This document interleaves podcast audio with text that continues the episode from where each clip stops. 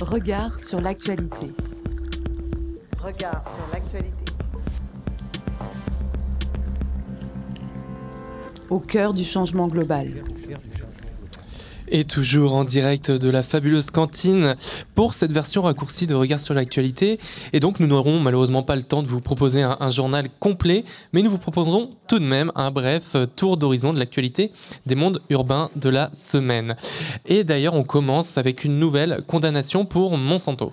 Après 1,5 milliard de dollars en novembre en raison du développement de cancer chez trois personnes dont la cause serait le Roundup, après 857 millions de dollars pour avoir exposé une école à des polluants éternels en décembre, l'année 2004 commence de la même manière qu'a fini 2023 pour Monsanto. Et oui, la filiale, du géant de la chimie Bayer a été condamnée la semaine dernière par le tribunal de Philadelphie aux États-Unis à verser 2,25 milliards de dollars de dommages et intérêts à un plaignant. Alors tout ça en raison d'une plainte d'un homme accusant le Roundup et donc le glyphosate d'être à l'origine de son cancer du système lymphatique. Une décision loin d'être surprenante quand on sait que l'OMS a classé le glyphosate comme cancérigène probable pour l'homme.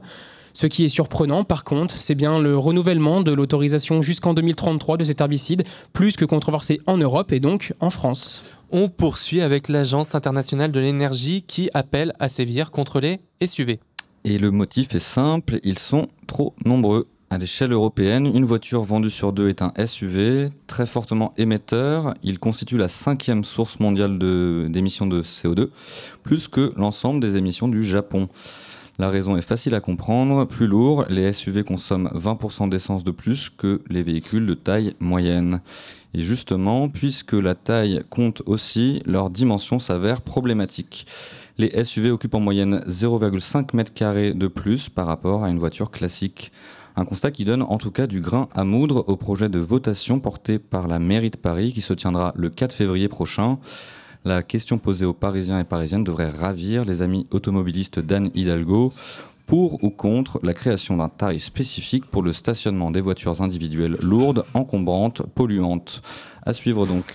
L'État rachète les maisons sinistrées dans le Pas-de-Calais. Et oui, à la suite des inondations, certains habitants ont fait une demande peu habituelle, celle de voir leur maison rachetée par l'État. Et suite à cela, le 23 janvier dernier, le ministre de la Transition écologique, Christophe Béchu, a annoncé que l'État pourrait racheter certaines habitations durement touchées par ces épisodes météorologiques extrêmes. Alors comment ça marche? Eh bien, pour le Pas-de-Calais, dans le cadre du fonds Barnier ou le fonds de prévention des risques naturels majeurs, l'État peut acquérir les maisons dans les limites d'un rachat fixé à 240 000 euros dès lors que le coût des dégâts dépasse la moitié de la valeur du bien. Ce fonds, créé en 1995, permet de financer des travaux ou des habitations soumises à de graves menaces et risques naturels. Il a d'ailleurs été mobilisé dans d'autres contextes comme la tempête Xintia, qui avait touché de nombreuses habitations en Vendée et en Charente-Maritime. Grâce à ce fonds, l'État vient ainsi compléter les indemnisations, les indemnisations versées par les assurances qui sont, elles, de plus en plus soumises au coût des catastrophes naturelles.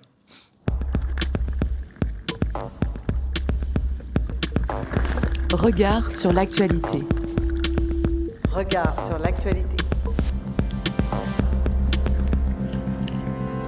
Au cœur du changement global. Et c'est au tour de Virginie Chaput de nous retrouver sur le plateau. Bonjour Virginie. Bonjour. Alors de quoi est-ce que tu nous parles aujourd'hui? Pour ta chronique énergie d'ailleurs, faut pas oublier de la nommer. Eh bien aujourd'hui, je vais parler de l'énergie comme d'un secteur sous haute tension.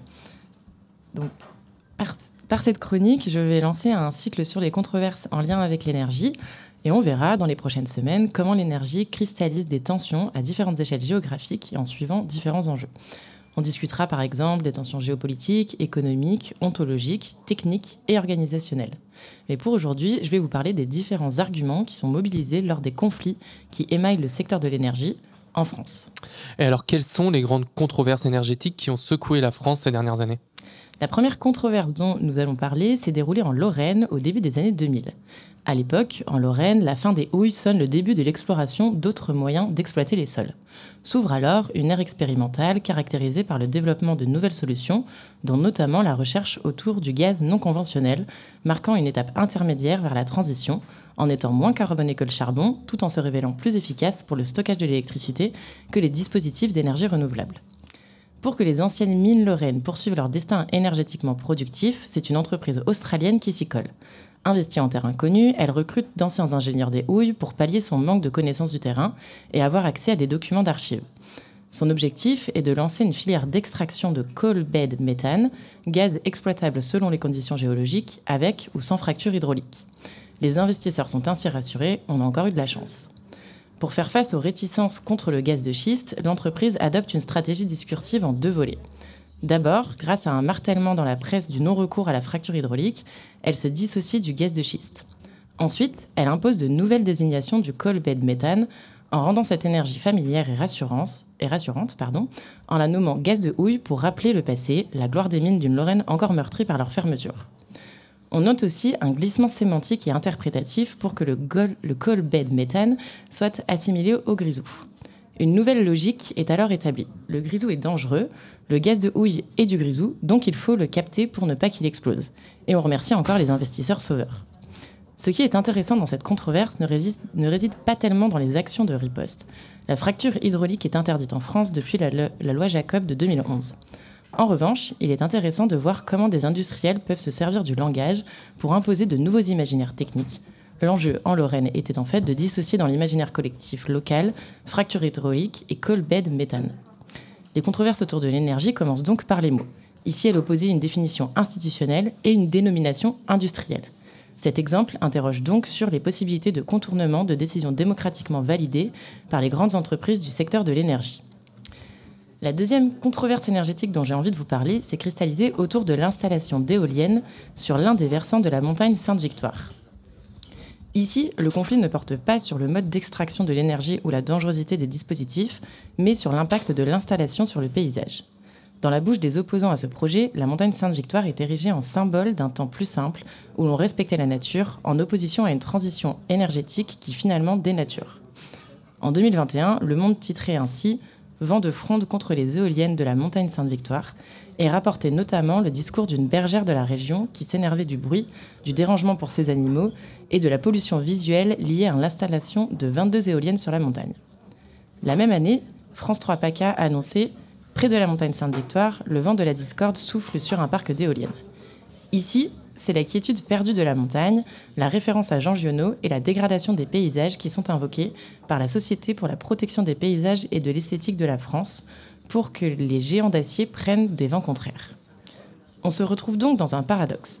Les dispositifs techniques permettent la réduction de l'empreinte carbone liée à nos consommations énergétiques et donc la protection de l'environnement ils sont brandis comme avatars d'une transition énergétique technophile et artificielle, alors à l'inverse d'une approche naturelle des paysages et de l'environnement.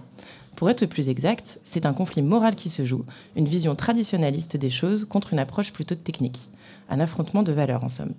La controverse se joue donc ici autour de l'esthétique et, du paysage. Enfin, le dernier conflit qui a retenu mon attention pour cette chronique s'est déroulé autour du projet de la centrale nucléaire Superphénix à Creys-Melville en Isère et dans les années 90. Une centrale qui n'aura jamais vu le jour, suite notamment à une mobilisation citoyenne importante. Ici, c'était l'argument de la dangerosité qui était invoqué. On le voit donc, les conflits autour des projets en lien avec l'énergie naissent à différents niveaux, sur la dénomination des choses, les impacts annexes à un projet énergétique donné, ou encore la dangerosité des dispositifs. Et quels sont alors les effets qu'une controverse, qu'un conflit énergétique peut avoir sur la réalité technique et sociale? Si l'on se repenche sur l'exemple de la mobilisation citoyenne contre la centrale de Cresmalville, on est forcé de souligner que cet événement militant a eu un impact majeur sur la manière de concevoir la production énergétique en France. Dans le siège de la mobilisation contre Superphénix, un groupe de militants, constitué en association, se lance dans un projet fou, raccordé au réseau général 10 mètres carrés de panneaux solaires installés sur le toit de la maison de l'un d'eux. C'est ici que les premières pierres de l'énergie citoyenne ont été posées. Les citoyens n'ont donc pas attendu qu'on leur demande d'éteindre, de décaler ou de baisser pour s'investir concrètement dans la transition énergétique. Et petit à petit, de projets individuels, nous sommes passés à une structuration des possibilités d'autoconsommation par la fondation d'associations et de collectifs de production énergétique citoyenne. De cette situation émancipatrice et démocratiquement idyllique, on voit bien sûr l'institutionnalisation pointer le, bout de son nez.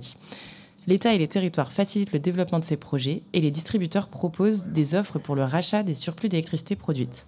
Des questions propres à la participation citoyenne émergent alors, mais ça, on en parlera la prochaine fois. Pour l'heure, félicitons-nous de voir combien les controverses peuvent être des pépinières à innovation sociétale, et ce n'est pas moi qui le dis, mais Monsieur Latour.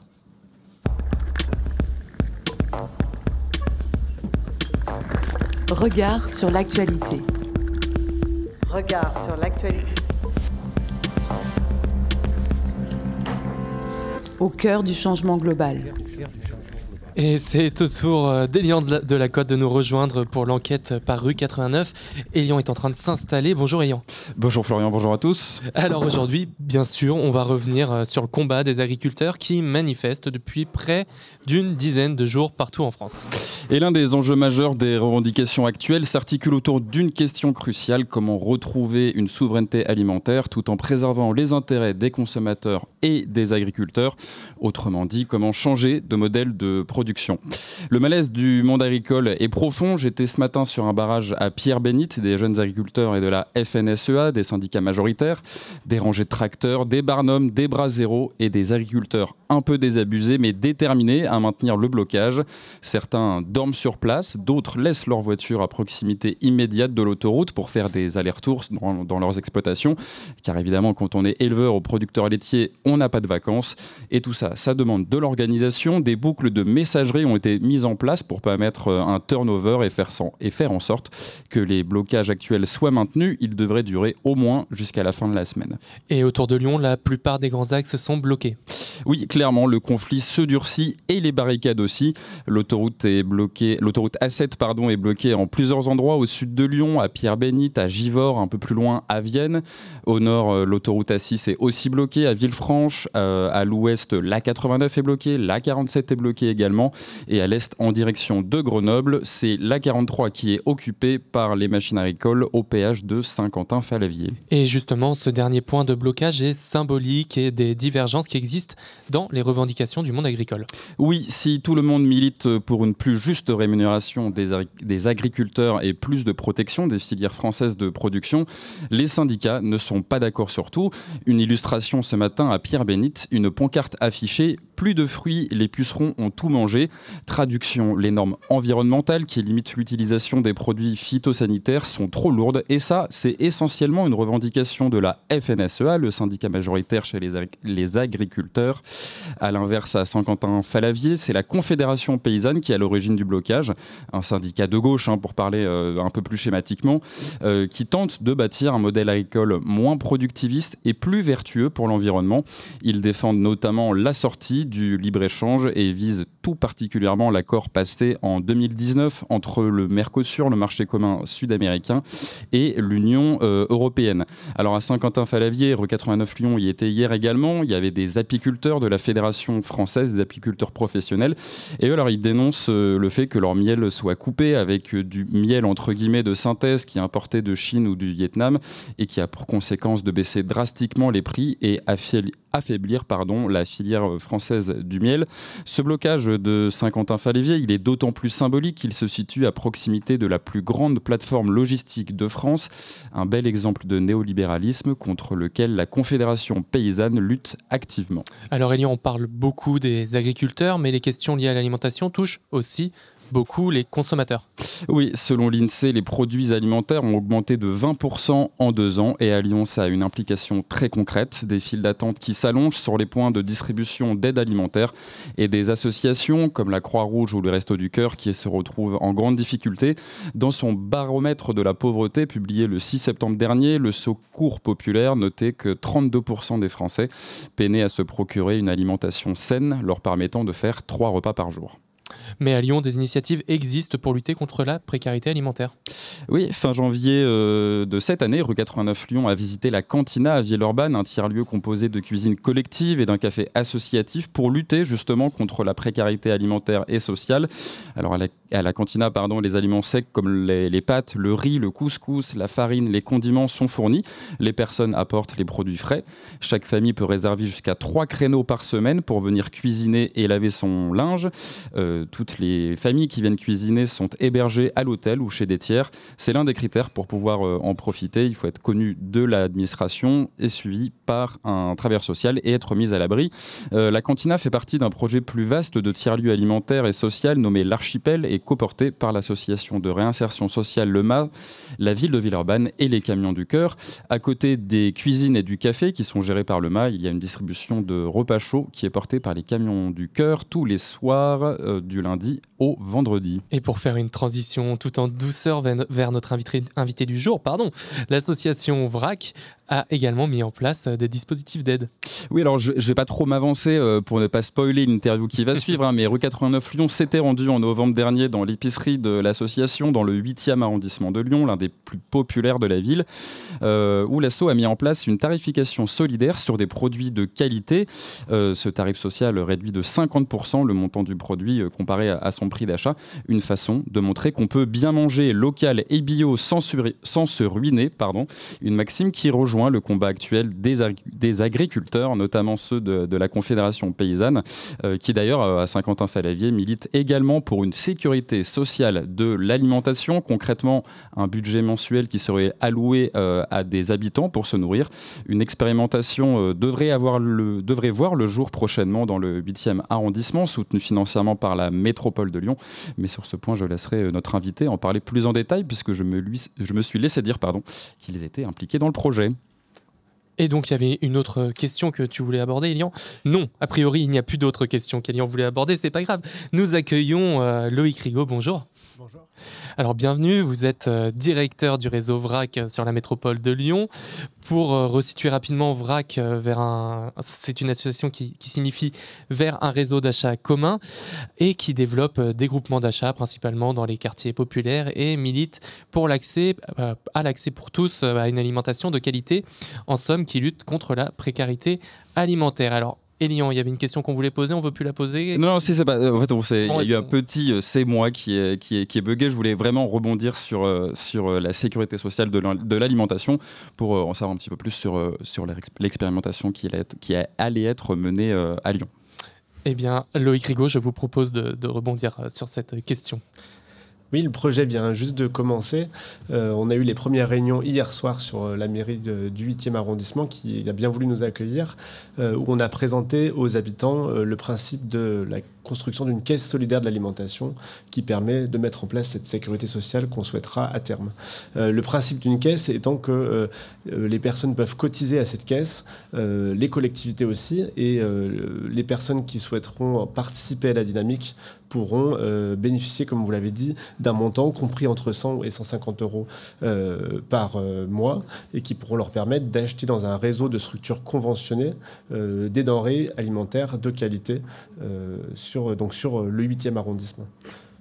Alors, est-ce que, pour introduire un peu aussi cet entretien, est-ce qu'on peut faire l'état un petit peu de la, de la précarité alimentaire aujourd'hui en France? Petit cours d'horizon. Hein, non, c'est des éléments qui sont un peu difficiles à dire, mais euh, en gros, on considère, euh, depuis les, chiffres euh, sont plutôt ceux du Covid, donc de, 2020, mais on considère que globalement, il y a à peu près 10 personnes qui, au quotidien, se nourrissent à l'aide alimentaire aujourd'hui. les chiffres changent entre 7 et 10, 11 en fonction des périodes. il n'y a pas de comptabilité nationale. On connaît les chiffres de la pauvreté sur, en France. il est sur la métropole de Lyon. Sur la métropole, par exemple, on a 16 de taux de pauvreté en 2021 sur la métropole de Lyon, euh, contre 12,7% sur la région Auvergne-Rhône-Alpes. Ça montre qu'il y a une concentration de cette pauvreté sur, euh, sur la métropole et sur les villes. Euh, on comptabilise à peu près, ça fait à peu près 213 000 personnes qui sont, qui sont en situation de pauvreté. C'est quand même une personne sur six sur la métropole de Lyon et une augmentation depuis 2013 d'à peu près 10% de ce taux de pauvreté sur la métropole de Lyon encore. Et quels seraient les, les facteurs de cette crise qui, qui j'ai l'impression, s'est accentuée depuis deux ans, donc depuis le Covid, mais euh, et depuis avec, avec l'inflation normalement, enfin avec l'inflation récente, mais est-ce qu'il est qu'il y aurait d'autres causes?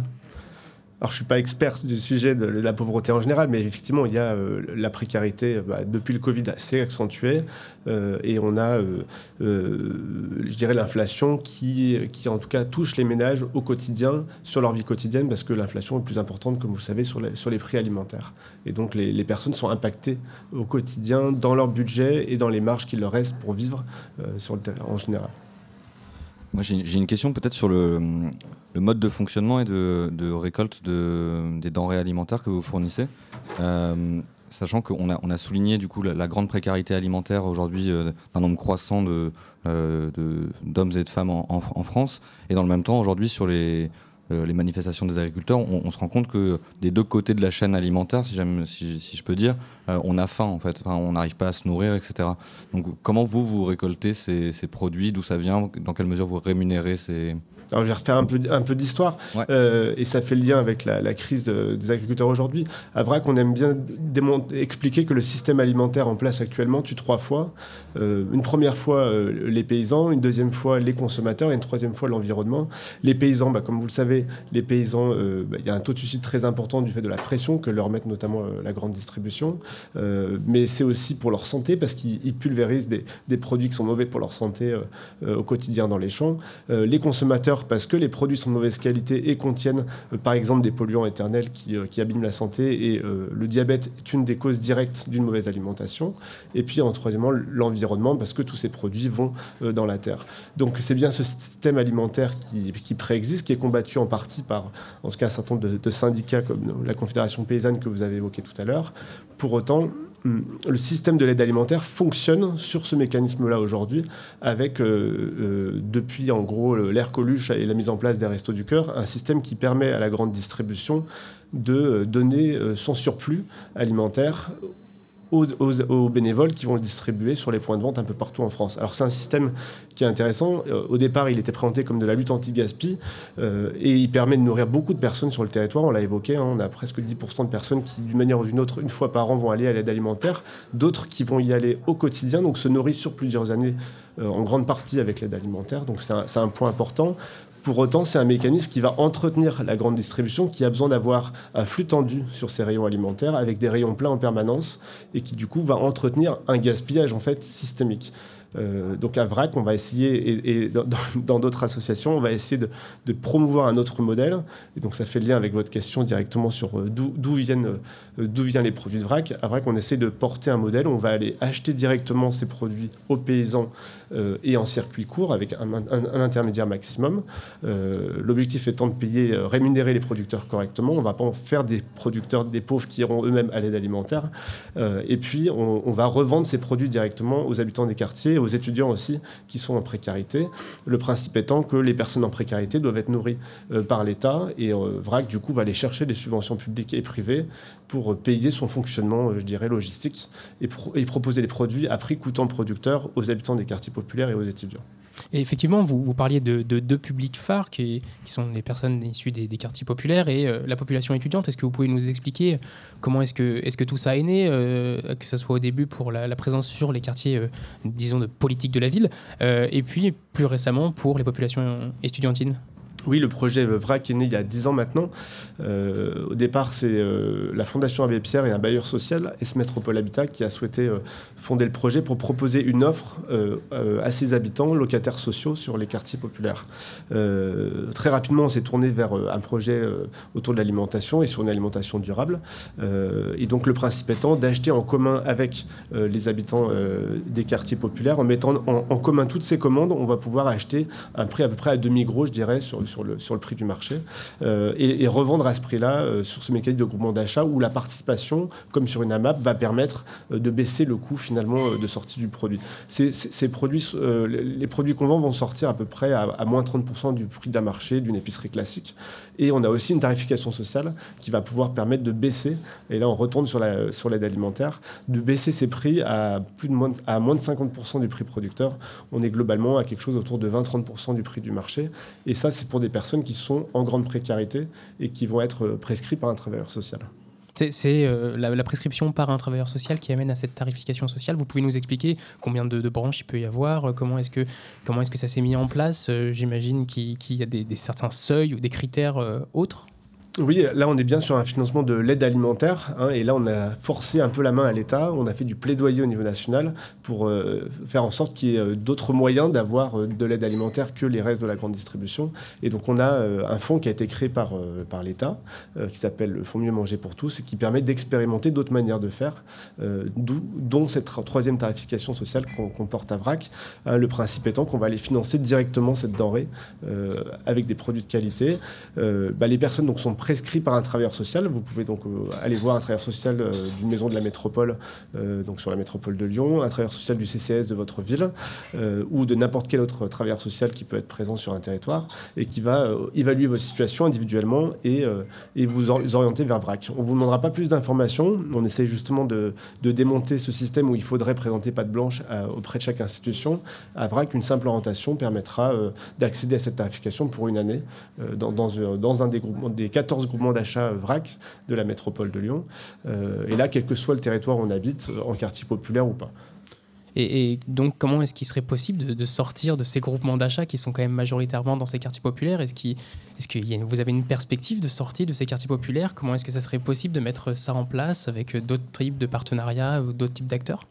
Alors, c'est la question du changement d'échelle que, que, vous posez. Euh, Là, le changement d'échelle, on l'évoque plutôt à travers la question de la sécurité sociale de l'alimentation, euh, qu'on a évoqué au début de cet entretien. Le principe étant d'avoir un, droit à l'alimentation pour tous et toutes, qui serait une sorte de commun. On considère qu'aujourd'hui, tout le monde devrait pouvoir manger à sa, fin, donc en quantité suffisante, mais aussi en qualité, ce qui change par rapport aux 40 dernières années sur, sur la conception de, l'alimentation, euh, et que euh, on a estimé, des chercheurs ont fait des évaluations qui estiment que c'est autour de 150 euros par personne par mois euh, que, qu'on peut manger à sa fin. Le reste serait à la charge de chacun, mais l'État pourrait prendre en charge ça selon ce mécanisme qui s'appuie sur ce qu'a fait la, sécurité sociale en 45, avec une cotisation qui serait faite par les salariés et qui permettrait à l'ensemble des, habitants en France d'avoir cette tarification-là. On n'en est pas encore là aujourd'hui, c'est pour ça qu'on parle plutôt de caisse de solidarité alimentaire, euh, la sécurité sociale n'étant pas en place, mais ce système-là permettrait de développer à l'échelle du territoire national euh, une action concrète et, une, alimentation de qualité, c'est important. VRAC, après, nous, on est plutôt une structure euh, associative qui est dans l'ESS et le champ de l'action sociale. Et donc, on a plutôt vocation à aller dans ce qu'on appelle des déserts alimentaires, des endroits où il n'y a pas d'offres euh, d'alimentation de qualité accessible. Parce que euh, bah, le marché étant le marché, on a peu d'offres, on n'a pas de Biocop ou d'autres magasins bio qui vont être présents dans les quartiers populaires aujourd'hui. Donc, c'est pour ça qu'on est présent avec cette offre de groupement d'achat assez légère et qui permet d'avoir peu de frais de structure au quotidien. Est-ce que c'est ce que vous appelez donc la démocratie alimentaire? Est-ce que vous pourriez nous expliquer ce que ce terme veut dire? Parce qu'on l'a vu à plusieurs reprises sur votre site internet, donc euh, il nous intrigue un petit peu. La démocratie alimentaire euh, relève plutôt le, moyen que vont avoir les habitants pour se saisir de la question de l'alimentation euh, et en se mobilisant, comme font les agriculteurs aujourd'hui, euh, vont s'organiser et aller agir pour avoir une alimentation et un système alimentaire de qualité. Donc on parle là plutôt d'éducation populaire, on parle plutôt d'actions visant à interpeller les pouvoirs publics ou les entreprises sur la qualité de leurs produits et la sécurité sociale de l'alimentation s'inspire de ce volet-là parce que c'est aussi euh, comme ça qu'elle a été créée en 45 par euh, des groupes euh, qui, s'organisaient à l'échelle départementale pour diriger et faire les choix collectivement sur ce, qui serait remboursé ou ce qui ne le serait pas. C'est ça qu'on teste aussi sur la sécurité sociale de l'alimentation dans le 8e arrondissement avec un groupe de 50 habitants, 50 habitants qu'on est en train de recruter en ce moment et qui euh, dirigera, décidera des montants précis qui seront donnés à chacun, décidera euh, du cadre et de quel système euh, conventionnel on va mettre en place avec les magasins, les épiceries du territoire. Vous avez évoqué donc la, question de, on a évoqué cette question de précarité alimentaire en termes de quantité, de manque, de, le fait de ne pas pouvoir accéder à suffisamment de nourriture. Vous avez également souligné l'enjeu de la qualité, l'accès à, une alimentation de qualité. J'avais une, question, vous évoquiez aussi l'enjeu de l'éducation populaire. Euh, comment, comment concrètement, euh, au quotidien, vous, vous, pensez et vous œuvrez au, nom de cet impératif d'éducation alimentaire? Comment vous accompagnez les publics euh, que, vous rencontrez dans, vos espaces? On essaye plutôt, enfin, le, principe quand même en France, c'est que le, le, 5 fruits et légumes par jour, est plutôt quelque chose qui est rentré dans toutes les têtes assez massivement. Euh, tout le monde est convaincu, quel que soit son niveau social, euh, du fait qu'il faut manger des denrées de qualité, mais pas tout le monde y a accès. Donc le premier enjeu pour nous est la question de l'accès, on l'a évoqué juste avant. Euh, et après, la plupart des gens souhaitent se nourrir correctement et nourrir correctement leurs enfants, mais ils ne peuvent pas forcément le faire, ou pas forcément ni en fait le service, ni, ni l'accès financier. après, du coup, on va plutôt essayer de sensibiliser autour de euh, des, des pratiques alimentaires. Et donc les gens vont venir avec leurs propres pratiques et euh, avec les autres se réunir pour euh, bah, cuisiner ensemble, proposer des recettes et agir au quotidien. C'est ce qu'on fait beaucoup à la Messa, donc que, que Rue 89 euh, a visité au mois de novembre. Qu'est-ce la que Messa- ouais, Est-ce que vous pouvez nous expliquer ce que c'est la, la Messa? Oui, la MESA, c'est la, donc la Maison engagée solidaire de l'alimentation, un nom qui a été trouvé par les habitants du 8e arrondissement, et, et- et du coup qui a un lieu, ou un lieu ressource sur les questions d'alimentation, où les habitants du 8e arrondissement, du quartier Paul Santy, où il est implanté, peuvent euh, venir euh, au quotidien. On a beaucoup de femmes dans ce quartier qui a un lieu euh, où elles peuvent se réunir, ce qui n'était pas forcément le cas euh, avant sur le territoire, et euh, où elles vont euh, proposer des activités, des actions euh, voilà, autour des questions d'alimentation. Euh, Ça peut être axé plutôt sur la santé, ça peut être axé sur la cuisine en tant que telle. Et aussi, euh, on a ce qu'on appelle les tables du 8e qui vont porter la sécurité sociale de l'alimentation avec un espace plus politisé sur la question de l'alimentation. Et sur les questions de, vous êtes une association, vous le disiez, euh, sur la question de, l'engagement et de la, difficulté d'accès à certains publics, que ce soit pour euh, participer bénévolement euh, au groupement d'achat et à, à- pardon, au fait à la distribution. Voilà, je cherchais le mot de distribution de, de- des produits. Comment est-ce que vous arrivez à, toucher des, populations qui sont pas très proches, qui sont plutôt éloignées en fait de par la recherche sociologique. Enfin, en tout cas, la recherche sociologique a montré que certaines populations euh, les plus éloignées culturellement et économiquement euh, étaient aussi celles qui étaient le moins engagées bénévolement. Comment est-ce que vous faites pour toucher euh, ces personnes-là? Parce que euh, les gens sont éloignés aussi parce, que, souvent les projets ne leur correspondent pas. Euh, la MESA a été créée, euh, donc a mis un an et demi à émerger et pendant une année entière a été portée par les habitants. On, s'est lancé en même temps que le, pro- le projet Territoire zéro chômeur longue durée sur le 8e arrondissement et avec un groupe d'habitants, de femmes beaucoup, qui se sont investis pour définir ce que devait être la MESA et, comment elle allait être. Aujourd'hui, la MESA est adaptée. Il y a un espace pour enfants qui permet aux- aux mamans de venir avec leurs enfants, aux papas aussi. C'est vrai qu'il y en a moins, mais il y en a quand même.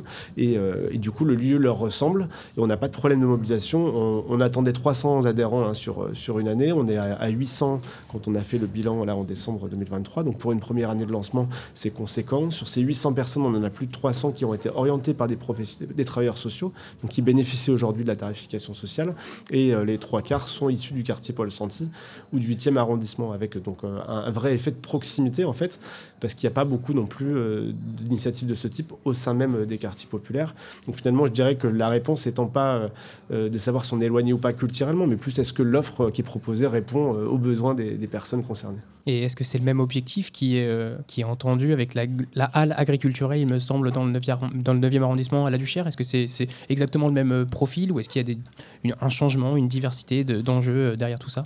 Oui, sur la halle, c'est un projet qui est transitoire. Donc pour l'instant, il est euh, justement en, phase de construction avec les habitants. L'objectif étant d'interpeller et ne pas forcément coller ce qu'on a fait dans le 8e arrondissement, dans le 9e arrondissement à la Duchère. Euh, et donc du coup, de travailler avec les habitants le projet qu'ils souhaiteraient pour euh, leur territoire. On est sur un territoire en particulier qui est celui de la sauvegarde, qui est en renouvellement urbain actuellement. Et l'objectif de la halle, c'est qu'elle touche l'ensemble des habitants de la Duchère. Donc on est, on, est plutôt là parti sur un projet de marché qui est donc hebdomadaire, une fois par semaine, euh, qui est en ce moment le lundi, qui va passer le jeudi maintenant, euh, en fin d'après-midi, et qui va euh, permettre de, rendre accessibles des produits frais tout- toutes les semaines et des produits secs une fois par mois sur le centre social. Donc un projet territorial porté par les habitants aussi, où un collectif d'habitants est en train d'être créé, et un conseil de maison sera créé sans doute sous peu pour pouvoir gérer cette structure démocratiquement. Et alors, ça, sera le mot de la fin, FIN. Vous évoquiez euh, la nature transitoire du dispositif. Je vais être un peu provocateur, mais est-ce que on pourrait pas souhaiter finalement la fin de votre, enfin, de dispositifs comme les vôtres, euh, puisque euh, le caritativisme, en fait, rentre en contradiction avec les principes de solidarité que, pourrait assurer un État responsable? Est-ce que vous souhaitez la fin de votre dispositif Alors, on souhaite la fin de notre dispositif, mais par contre, on est on, s'inscrit un peu en faux sur le fait qu'on n'est pas un modèle caritatif, justement parce que euh, on permet de sortir les gens de l'aide alimentaire classique et d'un système euh, de donnants, euh, de, dons finalement, puisque les gens viennent acheter ces produits euh, à vrac, donc on les remet plutôt dans le champ du marché, même là c'est un marché plutôt qui est donc qui est subventionné en partie pour permettre une tarification sociale. Donc on est plutôt justement sur ce chemin-là et on essaye plutôt de transformer les politiques publiques pour qu'elles sortent de ce système où on aurait des bénévoles qui viennent passer passer du temps et donner à des précaires, mais plutôt euh, sur un schéma comme VRAC où les adhérents viennent se saisir eux-mêmes de leur propre euh, alimentation et puis de leurs propres euh, problématiques pour arriver à s'en sortir. Alors, euh, Loïc Rigaud, vous, le voyez, il y a Lou Herman qui vient de s'installer à, vos côtés. Bonjour Lou. Bonsoir. Alors, euh, Lou, tu es là pour, euh, pour proposer ton questionnaire Anthropocène à Loïc Rigaud. Je te laisse y aller. Donc, je ne sais pas si vous découvrez ça, mais ça, vous, vous allez finir par ça. Euh, donc, Loïc Rigaud, je vous propose de passer donc, par le questionnaire Anthropocène. C'est une version euh, revisitée euh, très librement, raccourcie heureusement, du, du questionnaire de Proust à, à la sauce Anthropocène.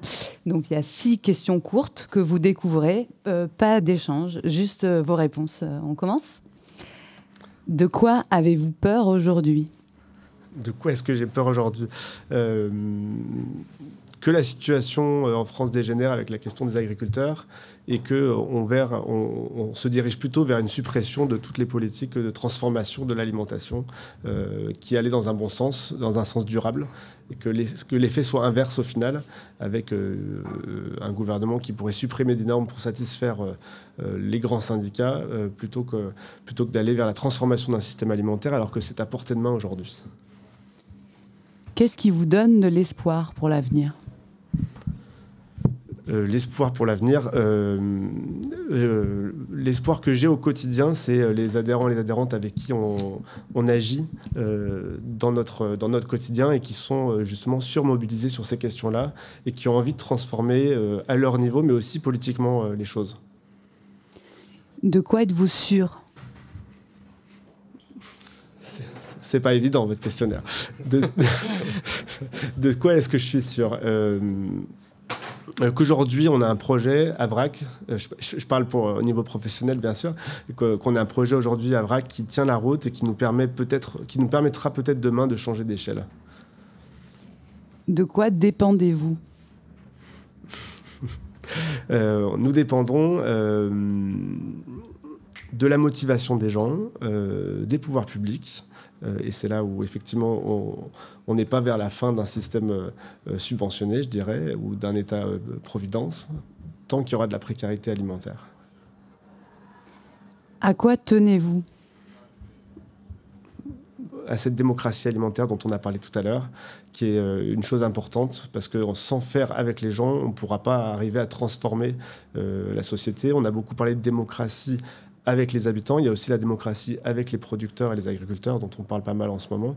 Et euh, on essaye aussi de faire rencontrer euh, ces mondes euh, au quotidien, en, faisant en, ren- en rencontrant soit dans des instances, soit sur place, sur leur, exploitation, les producteurs, pour parler, et justement, c'est un moyen de rapprocher les habitants de la question de, leur alimentation pour qu'ils aillent voir comment sont produits et quelles sont aussi les contraintes de ces producteurs au quotidien dans les champs. On arrive à la fin. Euh, la dernière question, que faire maintenant? Euh, que faire maintenant? Ben, euh, euh, Se mobiliser, je pense, aux côtés de nos agriculteurs pour faire émerger une nouvelle voie, pour transformer ce système alimentaire qui marche sur la tête. Il l'avait bien dit au début, mais pas toujours pour les bonnes raisons. Merci beaucoup, Loïc Rigaud. Merci beaucoup Lou, merci beaucoup Loïc Rigaud. François lui préférait aller boire un coup maintenant. Mais l'émission va pas tarder à toucher à sa fin. Il reste quand même euh, la chronique de Valérie Didier, Cultura, qui va arriver dans, dans deux petites minutes. Un grand merci Loïc Rigaud d'être euh, venu sur notre plateau, d'avoir accepté de vous prêter au jeu du questionnaire Anthropocène. J'espère que les questions n'étaient pas trop compliquées. Non, merci à vous pour l'accueil. Je rappelle Avec que vous, êtes, euh, euh, que vous êtes le directeur du réseau VRAC sur la métropole de Lyon. Bonne soirée, à bientôt sur Radio Anthropocène.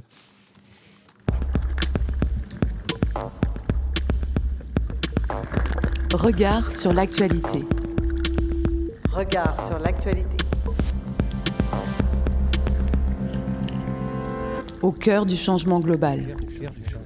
Et on est de retour en direct sur Radio Anthropocène dans l'émission Regard sur l'actualité pour la chronique culturelle de Valérie Didier. Bonjour Valérie. Et oui, la chronique culturelle, parce qu'il faut toujours un peu s'élever, en tout cas, euh, Effectivement, et qu'on ne le fait pas tellement sur Radio Anthropocène. Pas trop, Donc, enfin, si, on compte énormément. sur toi pour relever le niveau. Allez. En tout cas, bonsoir à tous. Le photographe Raymond Depardon est fils de paysan. Sa passion précoce pour la photographie est née dans un paysage et une activité, celle de la ferme du Garret à Villefranche-sur-Saône, tout à côté de Lyon, et en particulier son grenier où il avait bricolé son premier studio. Je connais cette ferme. Camarades de lycée de sa nièce qui y vivait, nous nous y retrouvions l'après-midi de temps à autre. Adolescente dans les années 80, la vie rurale était très loin de nous, hors de nous même, contrairement aux jeux amoureux qui occupaient nos corps et nos têtes. Après 18 années passées dans la ferme, De Pardon a gagné la capitale pour être photographe. Nous sommes en 1960. À partir de là, il parcourt la planète en quête d'images qui racontent le monde. Mais il n'oubliera pas d'où il vient et la matière dont il est fait. La ferme de ses parents et le sentiment de l'avoir abandonné l'obsède au point d'apparaître en filigrane dans nombre de ses travaux. De Pardon voyage dans les interstices, dans les plis, dans les creux d'une France alors peu photographiée. Les grandes métropoles, les monuments patrimoniaux, les centres urbains compacts et minéraux laissent place aux aires indéfinis et aux angles morts. Il va où se produit le glissement insidieux des villes vers les périphéries, où s'appréhende le passage de l'agricole au rural, le fléchissement du rural au périurbain. Ces images interrogent les rapports qu'entretiennent, pour le meilleur et le pire, la modernité, la transmission des récits et la perception de la notion de territoire. Au début des années 80, une commande de la DATAR, la DATAR c'est la délégation interministérielle de l'aménagement du territoire et de l'attractivité régionale, rien que ça, lui offre l'occasion de retourner sur sa terre natale. En parallèle, différentes commandes pour la presse lui permettent de photographier des paysans d'autres régions du monde. À partir de 1995, tout s'accélère s'agissant de la relation qu'entretient De Pardon avec la terre et les paysans. Il publie d'abord un récit personnel, La ferme du Garret, où il creuse ce lien originel avec la ferme qu'il a vu naître et grandir. Pour aller plus loin et explorer d'autres régimes d'expression, il projette de filmer, sur une dizaine d'années, la vie rurale en moyenne montagne dans la France des années 2000. Cette idée un peu folle aboutira à la trilogie Profil paysan, composée de trois longs métrages, L'approche en 2000, Le quotidien en 2005, La vie moderne en 2008. Ces trois films consacrés aux paysans de moyenne montagne suivent d'année en année les mêmes personnages, certains jusqu'à leur mort. Dans le même temps, le photographe continue de capturer en noir et blanc puis en couleur des fragments du monde.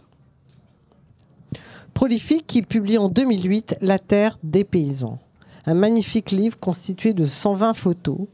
Quelques textes y figurent, très peu, une courte préface, des légendes reprenant soit des textes de, pardon, soit des extraits des dialogues des personnages photographiés. L'album commence par des photos de la ferme du Garret, des photos de ses parents et de sa famille. Suivent les photos faites sur une trentaine d'années, notamment celles prises lorsqu'il préparait et tournait ses films.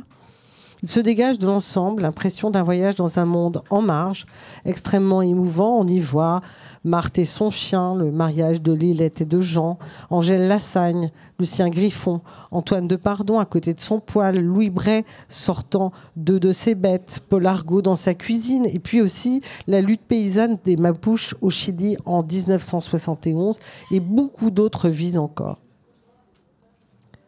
Cette œuvre en couleur réalisée à l'aide d'une chambre posée sur un pied se place dans le sillage des grands photographes américains de la vie rurale. De Pardon ne s'en est jamais caché. Il a souvent reconnu son tribut, tant esthétique qu'éthique, envers Walker Evans ou Paul Strand.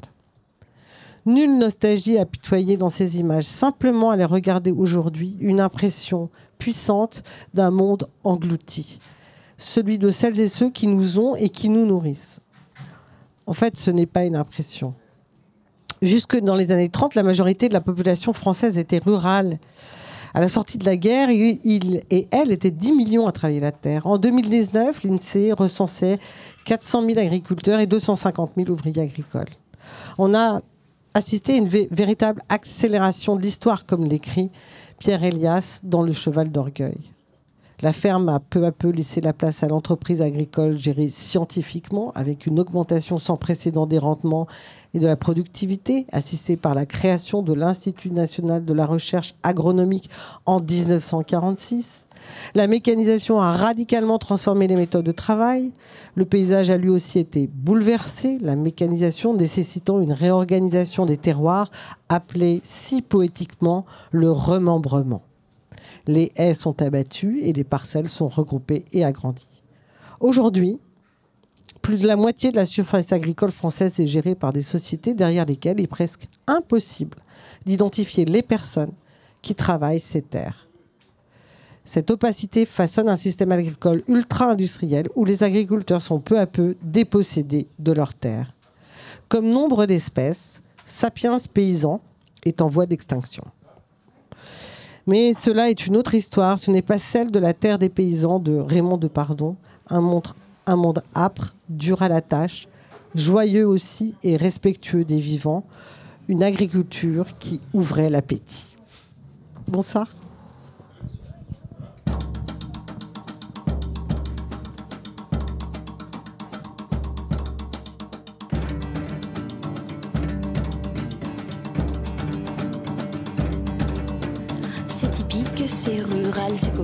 C'est local, c'est coquet, c'est mignon, c'est marrant, les cochons, c'est charmant, c'est terroir, c'est buffet, c'est tiroir, c'est rustique, c'est nature, c'est du cru, c'est terre pure, c'est du coin, c'est folklore, c'est à l'ouest, c'est sud-nord, c'est ancien, c'est tradit, c'est vieillot, c'est vieilli, authentique, vraie valeur pittoresque, c'est pur beurre, c'est si simple, c'est si bio, c'est si frais, c'est si beau, qu'on dirait une pub sans complexe, convivial, sans chichi, c'est rural, c'est campagne, c'est les vaches, c'est bousauge, c'est sous le vache, les racines, les ressources, un peu taupe, un peu ours, c'est paisible, bucolique, c'est champêtre, alcoolique, c'est bouseux, c'est puant, c'est des beaufs, c'est des glands, c'est des lourds, c'est des rustres, l'enclave culturelle, c'est paumé, c'est couillon, c'est la soupe, le c'est grossier, c'est vulgaire, c'est des bœufs dans la terre, mais d'assez loin, c'est joli, la province, le samedi, la paroisse, l'ensilage, le purin, le village, c'est fermier, tiers état paysan, mais très sympa, c'est tranquille, bien tranquille, si tranquille, trop tranquille, c'est rural, bien rural, si rural, trop rural. Touche pas chérie, c'est sale. Et cette journée de Radio Anthropocène touche à sa fin. Merci à toutes, merci à tous de nous avoir écoutés. Merci à toute l'équipe de Radio Anthropocène et un grand merci à la fabuleuse cantine et à la Cité EVA pour cet accueil. Vous pouvez retrouver toutes ces émissions en podcast sur notre site internet et sur toutes les plateformes. Bonne soirée et à dans deux semaines sur Radio Anthropocène. Radio Anthropocène. À l'écoute du changement global.